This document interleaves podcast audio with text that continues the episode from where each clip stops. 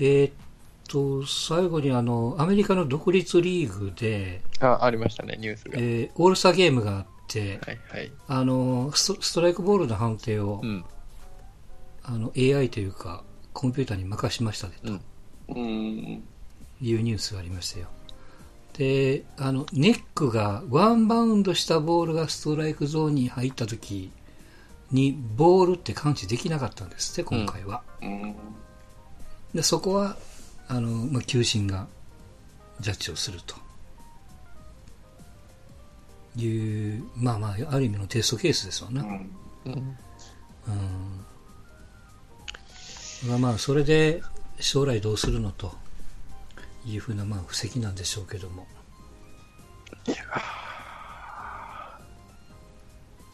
審判楽になっていいじゃないですか。怒られないし。うん。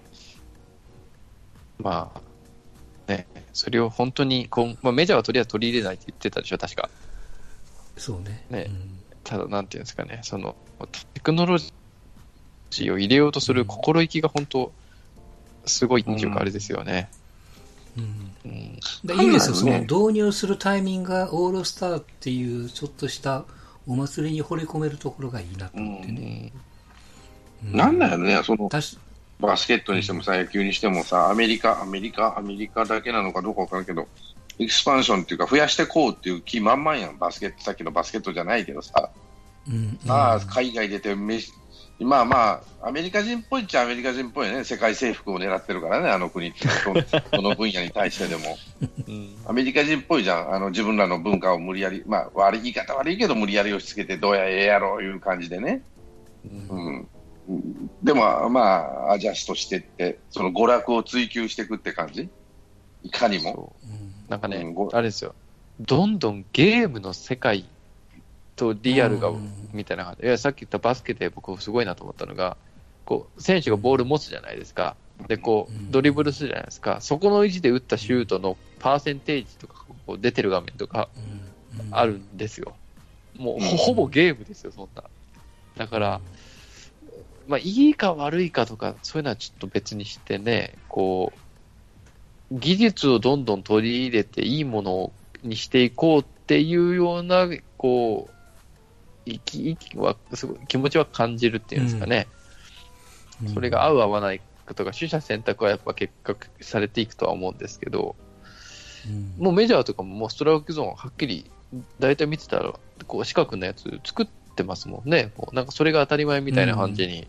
そう、作ってるし、うん最近はあの、えーキャッチャーにミットが入った時点で、その横にスピードが出るもんね。うんあ何マイルっつって。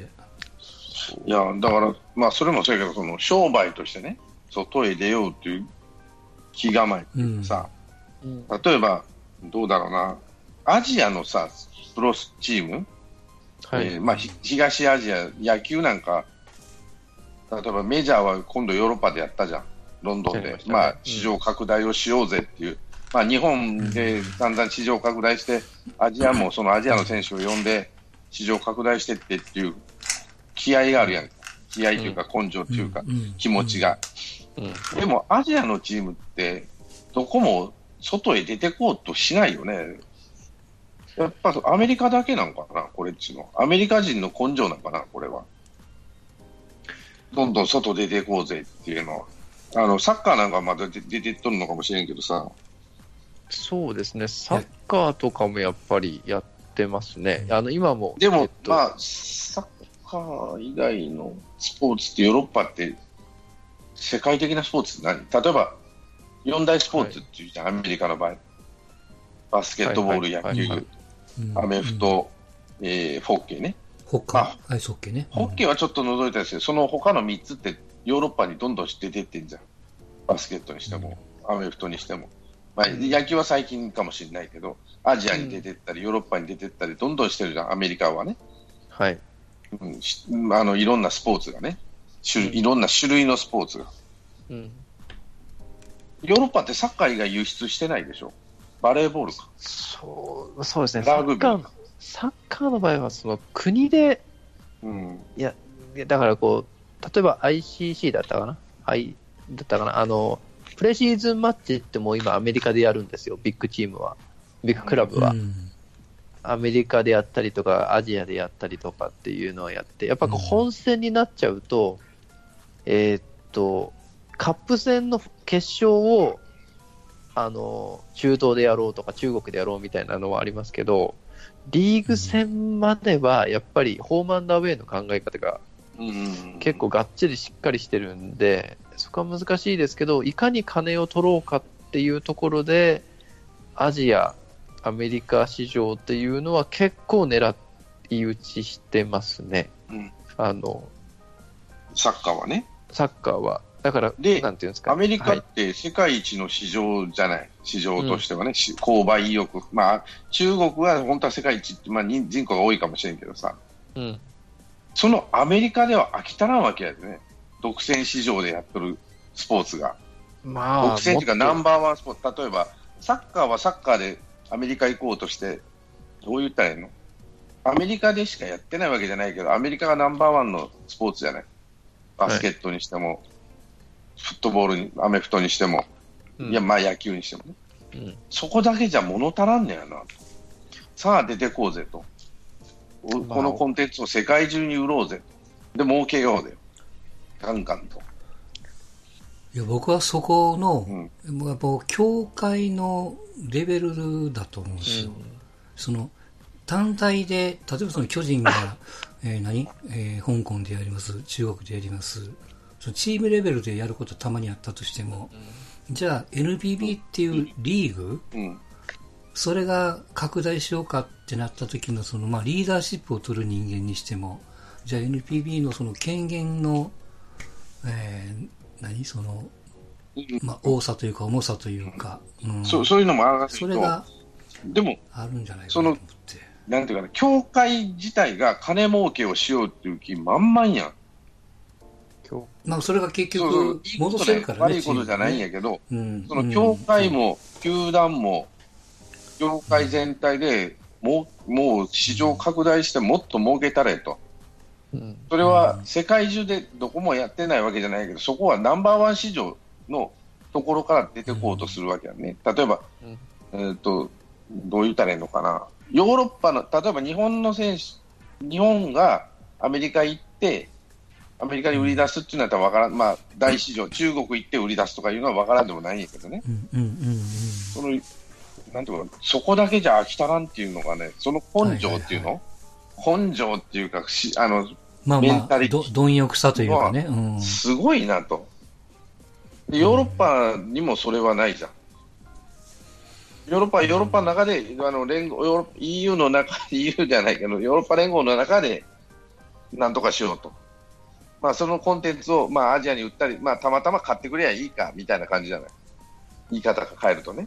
例えば、えっ、と、ヨーロッパが南米行って試合バンバンやるとかね、バルサとかなんか、バンバン公式戦をやるとかいうことはしないじゃない。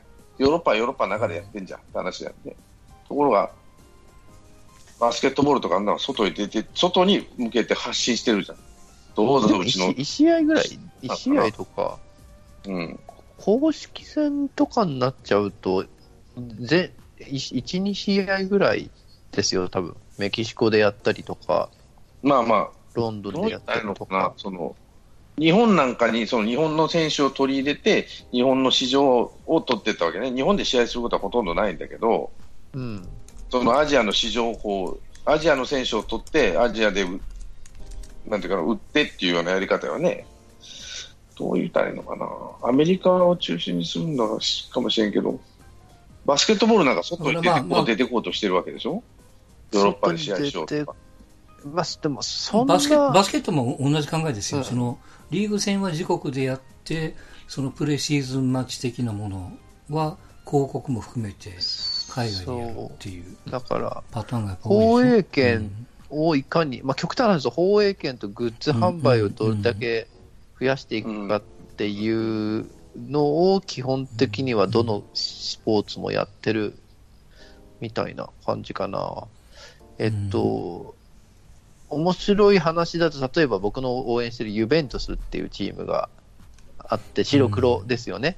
で、うんアメリカで、あの売り上げを上げていきたいんですけど、白黒ってアメリカだと審判の、あの、うんなんかイメージがあるらしいんですよ。うんだから今年大きく、あの、ユニフォームを変更したのは、もうそれはアメリカでうこう、ユニフォームを売っていこうみたいな。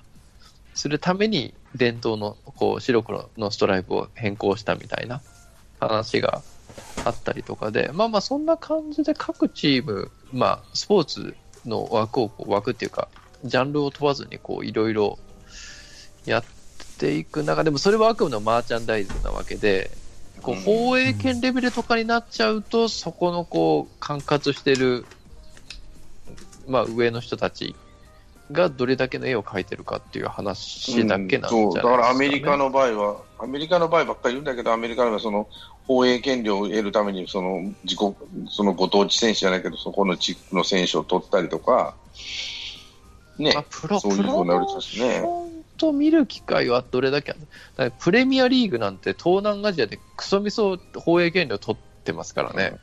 別にあの試合をしに行ってるわけでもないのに、公式戦を。だからやっぱプロモーションとやっぱりこう契約させるための、でもなんであのリーガ・エスパノーラじゃなくて、プレミアムリーグになるんだろうね、そ東南アジアのれは上人は上がし、あの、や早っぱ売り方が上手ってことなんでしょ？と先に手をつけたう。っていう感じですね。でも世界一のクラブですよ、ここはっていう、まあ、例えばね、2チーム、看板の2チームを全面的にドーンと出せば、いや、ねスペインサッと思うわけね多分バルサとレアルだと思うんですけど、スペインサッカー協会って、あの、そんな大したビジョン持ってなかっうんうん、てないんですよ。あの、その2つのクラブがでかすぎてコントロールできないんですけど、プレミアはもう、あの、ちゃんと俺らが島張ってるからお前ら黙って聞けみたいなスタンスなんですよ。バルサとスペイン、えっと、レアルは、俺らビッグクラブだからなかなかお前らの言うこと聞かないよっていう感じで、こう、協会とやってたので、あの、足並み揃えて、じゃあ行きましょうか、やりましょうかっていうのはプレミアの方が多分、よりアメリカチックな感じで多分、あの、資料取りに行ったんだと思いますよ。うん。でもう手つけられてる、先につばつけられてるからもう、あ後発で行ってもやっぱなかなか厳しいっていうのが、現状じゃないですかね。なるほど。うん。逆にこんなに拡大しない日本の方が僕は世界的に見て珍しいい日本だけじゃなくて、中国にしてもさ、例えば、まあ、立ち見だけど、たあの韓国にしても、韓国なんか、まあ、レベルは低いのかもしれないけどさ、韓国にしても台湾にしても中国にしても全然世界に出ようとしないじゃん。東アジアっていうくくりでいくとね。別に日本だけじゃねえなと思うわけ。中国はまだでも市場として成熟して、まあ、もうそろそろでしょうけど、多分サッカーのお話だと思いますけど、まだ、うん、サッカーにしても、そのサッカーのそアメリカに出よう、まあまあ、日本とレベルが違うっていうか、その成熟度合いが違うのかなと思ったりもしますけどさ、あそういった。うん、例えば韓国の野球にしても何にしても、じゃあ、世界に出ようと、東南アジアに売ろうと、まあ、韓国が嫌われてるとかそういう問題、ちょっと置いときましてね。じゃまああ、日本にでももこう売りに来ると、日本の野球をね。う、うん。まあ野球じゃなくてもいいんだけど、まあ、日本人は多分買わないと思うけど、どう言ったらいいのかな。これ、日本に限らず、じゃあ、アメリカに対抗できる国って、まあヨーロッパのサッカーと日本のプロ野球って対抗できるコンテンツなんですかね、アメリカに。いや、無理だと思いますよ。うん、だから出てかない自自国でなんとかしてそうだから、アメリカが無理だとしたら、な前からちょこちょこ出てる、じゃあ、東アジアをどう絡んでい,、けるかっていうような取り組みとかが、多分現実的な、こう、やり方なんじゃないですかね。で、それ、そのレベルで言うと、韓国の野球よりも日本の野球の方が売りやすい、レベルが高いやろうという話かもしれないですね。じゃあ、韓国が日本で野球、工業を打ちましょうと。ね。うんあの、WBC でよく見た、この選手、あの選手を連れてきてと。うん。うんうん。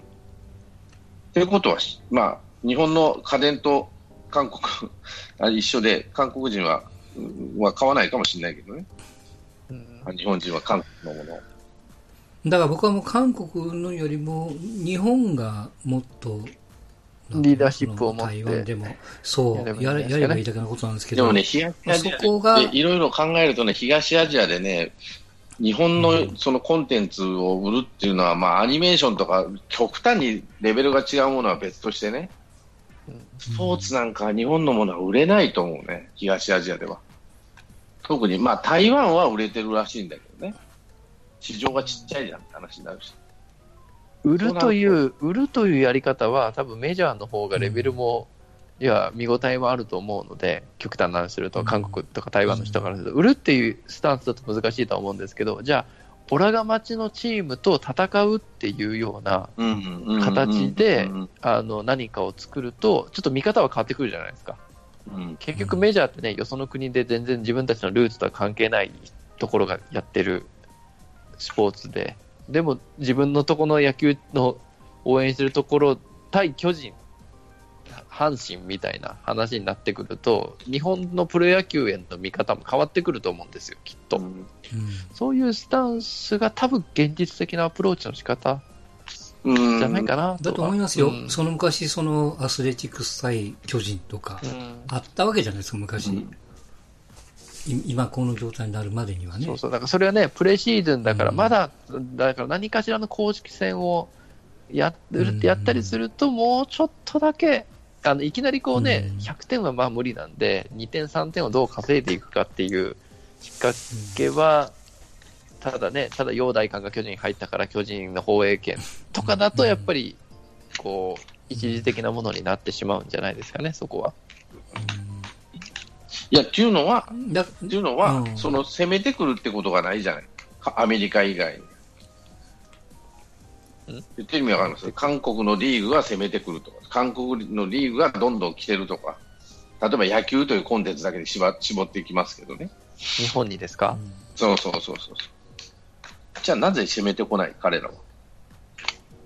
こんな閉鎖的なところ、楽勝やでと思わない？いやその攻める攻めてこないってでもアメリカは攻めてきたわけやってるやってないって関係なくないですか？アメリカは攻めてきたたじゃない。日本に対して攻めてくるというか、その、どういうのかな。うんまあ広げに広げに来た求めてきたわでけじゃないですかも韓国は来なかった。まあ、これから来るのかどうかわからないけど、今のところ来てない。うん誰も知らない韓国野球選手をね。どんなチームがあるかも知らない。うん結局アメリカだけなのかな。アメリカも別に日本に、日本のチームを知る、アメリカ人が知るつもりとかはほぼなくて、うちのチームを見ろよっていうスタンスじゃないですか。アメリカのアプローチって。ほら、メジャーリーグでこんだけ素晴らしいんだから君たち見なさいよっていう機会をいかにして与えるかっていうアプローチだと思うんですよ。で、じゃあ韓国に対して日本がそのアプローチをしてもまあ見ないわけじゃないですか。逆に韓国の人たちが日本人に、ほら、韓国のこう野球すごいだろうっていうアプローチしても見ないから、多分アメリカと同じ、うちを見ろよっていうアプローチは、あれできるのは多分アメリカだけ、いや、まあ野球に限ればアメリカだけなアプローチなんだと思いますよ、そこは。全くだから多分やり方を変えないと無理なんじゃないですかね。うん、だからその東アジア独特ではないけどさ、アジア圏っていうのはお互いのそのテリトリーを荒らさないっていうかね、まあまあ争わないっていうとまあ聞こえはいいけども国攻めれない、まあ攻めきれないと。うんうんまあ、気を使って出ないというか暗黙の了解みたいな感じにしてるとかねあるかもわかんないですよ、まあまあ、何度もこの番組に言った通り、リーダーですよ。とりあえず。うんじゃあだから俺韓国も、だからリーダーというか国民性メンタリティがそこにある。俺が言いたいのはそこなんですよ。結局アジアっていうのはそういうふうに外へ出ていかないと。自己うんアジその日本だけに限らんと。せっかくそういうアジアで勝負、アジア内でも勝負できるコンテンツをお互いに持ってったとするじゃん。韓国にしても。いやだからけ結局だからリーダーシップ取る人間がいないんやと思うだけやけどな。いや、リーダーシップが取れる人間がいたとしても、それをありがたいと思わない。例えば、韓国人が日本の野球を見てありがたいと思う、ありがたいという、すげえなって。まあ、例えば、ソン・ドンヨルが来た時は結構注目されたらしいんやけどね。あの、イデホが出てきたりとかね。うん、だからまあ韓国に絞るとあれやけども、例えばもっとがっつり台湾、もっと、なんていうの、東南アジアうん。に絞るとか、それでもいいわけじゃないですか。うんコンテンツがこういうふうにできてるんだから。まあ、それすらやらないっていうことじゃないですか、基本的に、日本は。うん。まあ、それがもちろんわからないよ、その市場がないのか、だからやらないのかもわかんないけども、それをこう、まあ、どっかの商社なり、お得意の電通と組んでやってもいいぐらいやからね。サッカーってどうなんですかね？サッカーですか ?J リーグってアジアで見られてる J リーグどうですかね、 DAZN で多分各国には流してるはずですか例えばらね。ね、例えばね、うんうんまあこれまたプロレスの話になりますけど、新日本プロレスなんまあこういうご時世になって、今アメリカでまあまあ成功を収めてる。んですバンバン。でアジアでも結構行ってるんですよ。うんうん。うんで、アメリで出てってるわけ。まああそこの社長っていう人が、あの、そっちの方で販路を開発開拓してるっていうのもあるんだろうけど、うん。うんじゃあ、なんだろうな、J リーグにしても何にしても、うん。インターネットでそういう手立てがあるんだったら、アジアで見られてるのかね。はい。ってなると、レベルが低いものは見ないって話になっちゃうのってなるわけだね。例えば東南アジアでさ、そのさっき言ったプレミアリーグがうまいこと言ってるとみんなバンバン見てるぜって話になるとさ、うんじゃあ、J、身近な J リーグは見てくんないの？うんだからアジア枠とか作って選手を入れたりとかして、うん何かしらあのやろうとしてるんじゃないですかね。どれだけちょっとアプローチをしてるのかはうん。知らないですけどね。まあでも少なくともサッカーは今、野球で見れる環境にはあると思いますよ。さっきの DAZNじゃないけども。でも DAZNって野球も見れるんじゃない？どうなんですかね。野球見れるはず。本国日本国以外で見れたりするんですかね。どうなわかんない。ね。わかんないですね。のインターネットの良さってそこにあるわけで、今までやったらテレビ局のね、言いなりでしか見れなかったわけじゃない。うん。各国ね、それは日本に限らずね、アメリカにしても中国にしても、東南アジアにしても、見ようと思えば、え例えば雑誌で、雑誌とかインターネットで評判で見て、一回見てみたいなと思ったら、その YouTube で見て、あ、これ面白いなと思ったら、じゃあお金払ってみようと思ったら、どんどんどんどん深みにはまるというか、見れるでしょ、うん、で、それが元でどんどんどんどん広がってるコンテンツっていうのはあるわけね。じゃあサッカーって見れる、野球にしてもサッカーにしてもアジアで勝負し合いい、見れるコンテンツ、あの、状態はできてるんだから、うん。いや例えば、サッカーっていうのは、まあ、世界共通言語みたいなところあるからね。うん、中国じゃ日本のサッカーって見られてるの？まあでもこの前確かに、まあ、あの、お誘いを受けて、阪神西武戦っていうね、交流戦見に行きましたけど、その中の一人のアメリカ人の人がガチガチの西武ファンでしたからね。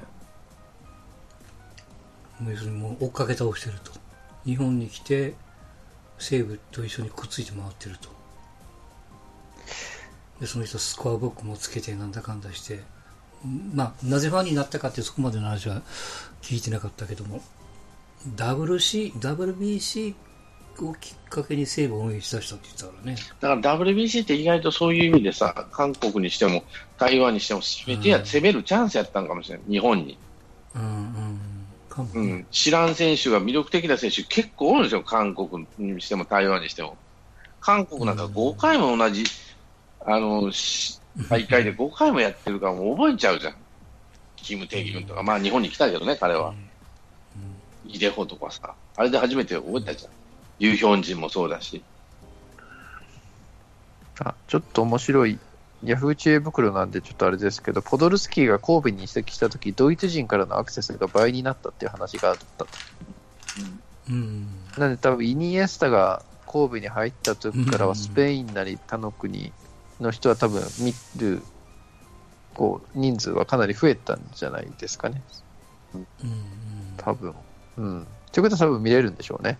あの、見ようと思えば見れうん。る。そういうこううんそういうことだよね。で、すごい外人を連れてくれば、それが動機になったりとかっていうのは。そうそう見れる環境が DAZNで絞ると、いや別にサッカーだけじゃなくて野球も見れるやんと、いうことになるわけよね。まあでもヨーロッパの人はそんな見ないでしょうしね、野球まず。やっぱもう現実的な東アジアしかない気がしますけどね。野球はね。だから、でも野球って、その、アメリカでも、俺別に、まあ確かにね、売り方っていう点で言えば売り方なんだろうなと。違う野球をすればいいだけの話でね。それがアメリカ人、ただアメリカ人にとって面白い野球かどうかっていうとさ、違うかなって気はするんやけどな。アメリカ人がもう日本のプロ野球を見るのはもう、もうこれしかないですよ。カーター・スチュワートみたいなのをバンバン取るんですよ。うん。お互いの、ね、お互いをどんどんどんどんして、で、うん、あこれが来る次の有望選手かっていうような目線で見てもらうしか多分ないと思いますよ。だから、その、うん、違うリーグっていうかね。どうですか？さっきのあれじゃないけども、審判を全部オートマチックにするとか、ゲーム的な要素を入れるとか、なんかしてちょっとこう、メジャーと変わった志向の野球をするっていうのも作り上げちゃうとなとか。思うけどね。うん。うんただ違うなと思うのは、うん、日本は日本の野球で来てるから、じゃあ売り出すっていう必要もねえかなと思ったりもするんだよね、時々ね。うん。野球まあまあ、とにかく、うん、その NPB、NPB、あれやな、わかんないけど。ちょっと調べますか。そうですね。まあまあ、はい。うん、俺思ってるのは結論じゃないけど、思うのはアジア人特有、やっぱそういう出てこうというフロンティアスピリッツってやつがアメリカ人でいうところうんは、アジア人にはないんだろうなと。サムスン韓国の野デージ見たら球が、サムスンページ見たらそんなことないと思いますけどね。でもさ、サムスンって、サムス野球チームってさ、あの、韓国の野球チーム、はい。すごいめあのスポンサーばっかなんだよ。スポンサーっていうか、親企業がね。あ日本の比じゃないんですよ。売れるコンテンツじゃないから売れないだけなんじゃないですか？でも、アメリカのメジャーみたいに売ろうと思えば売れるじゃん。と思うけどね。売れないですよどうですか？アメアメリカメジャーのコミッショナーを NPB に引っ張ってくるとかどうでですもか確かにね、アメリカの野球も人数減ってきてる、あの観客人数減ってるっていうか、野球がどん詰まりになってきてるのかもしれない。野球自体が。うんそんなに売れてないんかもしれない。でも高いでしょ？選手の年俸はっていうことだろうな。まあ、なんか手を打たんといかんと思いますよ。これも堂々巡りの話になっちゃうけどもね。うん。まあ、やるべき時期は時期なんでしょうな。はい。まあ、NPB だけじゃなくて、ちょっと危機的、危機的じゃないかな。ジャニー、ジャニーズも、いろいろまあ大変な時期なんでしょうし。そっちのが、あれ大変やと思うよ、俺。ジャニーさん。別にジャニーさんがどうこう言うつもりはないけど。あのいや僕ちょっと思ったのが生では見てないけどもその国分君とか、ああいうニュースを話するときは大泣きするんやねあ、そうやジャニーさん亡くなっちゃいましてみたいな、うん。や、まあ、YouTube で見たんやけども。や、そう朝の番組彼やってるじゃないですはいか、うん、あの時にボロボロ泣くわけですよ。もう人目もはばからず。うん。あやっぱそういう存在やったんやっていういやねやっぱ僕らに分からない感覚なんで。あれ、よくさ、あの、よくね、うん。キーワードとして皆さん幾度に言うのが、よく僕を見つけてくれたって言うんだよね。そうなんやろうなと。何者でも、何者でもなかった少年をスーパースターにしてしまう力を持っとんやな、あのおじいさんには。うん何いろんな、者でもないかろったいうんなことで、いろん、いろんなことに気をかけてもらってるんですね。うんうんでも実際スーパースターになってるからね、その実力うんぬんかんぬんは別として。で、途中からその見捨てなくなったでしょ、ジャニーさん。田原俊彦とシブがき隊以降って、大概ちゃんとした人は面倒見てない。 SMA Pいや、言うこと聞くようになったんじゃないですか？でも SMAPは言うこと聞かなくなってて、おいまあ、出てっちゃったんだけど、うん、でもその、その前の郷ひろみにしたって何にしたってみんな出てってんじゃん。卒業してね。で、次の人に興味を持って新しいスター、新しいスターをジャニーさん作ってたんだけど、途中からうん見捨てなくなったな。見捨てないのか、見捨てられなく、あの、捨てられなくなったのかどうかは別としてさ。うん出てかなくなって。じゃ、だって、し少年隊からかな。まあ、あマッチか。田原俊彦は出てっちゃったけど、マッチは残ったじゃん。うん少年隊だって3人ともまだ解散してないんだもんね。うんってことなんですよ。うん、だから変わってきてんだろうな、この人って。どんどんどんどんと。いろいろあったけど。うん。まあまあそれと、まあ、その会社の中のその権限というか、うん。妹さんなのかお姉ちゃんなのかあ姉ちゃんやな。なんかいろんなこと聞くからね、兄ちゃんとうん。めい、おいっ子、めいっ子か。うん、とかって聞くからね、まあ、その辺もわからないけど。まあまああのいろいろあったにせよまあ一大産業のねトップが亡くなったんで、まあ、ちっちゃい頃から入ってるから、まあ、親代わりっていうこともあるんでしょうしああそうやってこうボロボロ泣くぐらいの感じなんやってそういう絵を見て思ってね。で、えうん。スーパースターに育ててもらってさ、まあ成功した人、失敗した人もおるやろうけどさ、まあもちろんね。でも、あそこまでやりゃ大したもんだよまあでもね、情報統制が完璧に取れてるっていうことは、やっぱねマスコミは本当もう手の上で転がらされてんだろうなっていう。だからインターネットの写真が全然出ないんでしょ？あの、ジャニーズの写真って。あのあの、NG, NG にしてたからね、うん全部ね。あの、レコードのジャケットですらですダメだよね。出させないから。うん。もうディズニーがジャニーズかやな。イメージ産業でうん、うん、うん。徹底してんのは。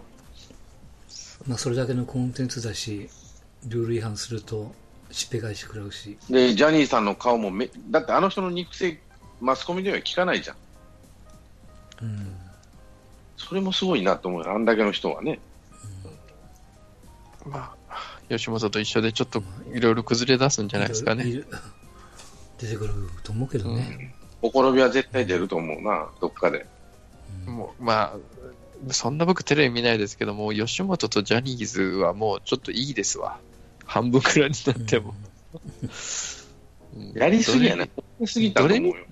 どこ見てもいるからもうんう。なんで？もうで、あの、吉本はやりすぎたと思う。その、どう言ったいのかな。広げすぎたんじゃない、まあ、あれや、いや、吉本がやりすぎたのかテ、レビ局が。ああいう、そう、なのか、ああいうスタイルが、やっぱり一般受けした代表格になったからこそニーズがあるわけやからね。だってね、関西のテレビにとって吉本を見ない時間帯ないよ。うん。もう、シまあそれはャンプーハットとブラックマヨネーズの連続やわ。あと、ロザン。毎日この3組見る、どっかで。シャンプーハットなんてこんなに出てんまあまあのって言われてるわ。まあ、それはそれで回ってるんやろうからね。いやー、すごい。まあ、確実やな、あの、なんか、だからどっかで減らされるのかな。うんうん。まあ、まあでもや、まあまあ、そういう安いからね。タイミングそんなに簡単には変わんないでしょうけど。はい。まあまあ一つのきっかけになるかもわかんないですよ。ですね。ジャニーさんね、素晴らしいわ。あんだけ。でも、何者でもない少年がこの子は将来スーパースターになるって引っ張ってくるんやね。コネも何にもないからね、彼が引っ張ってくる人は。うんうん、最初、歌下手や演技下手やっていうこう原石で見つけてくるわけやからね。それはすごいなと思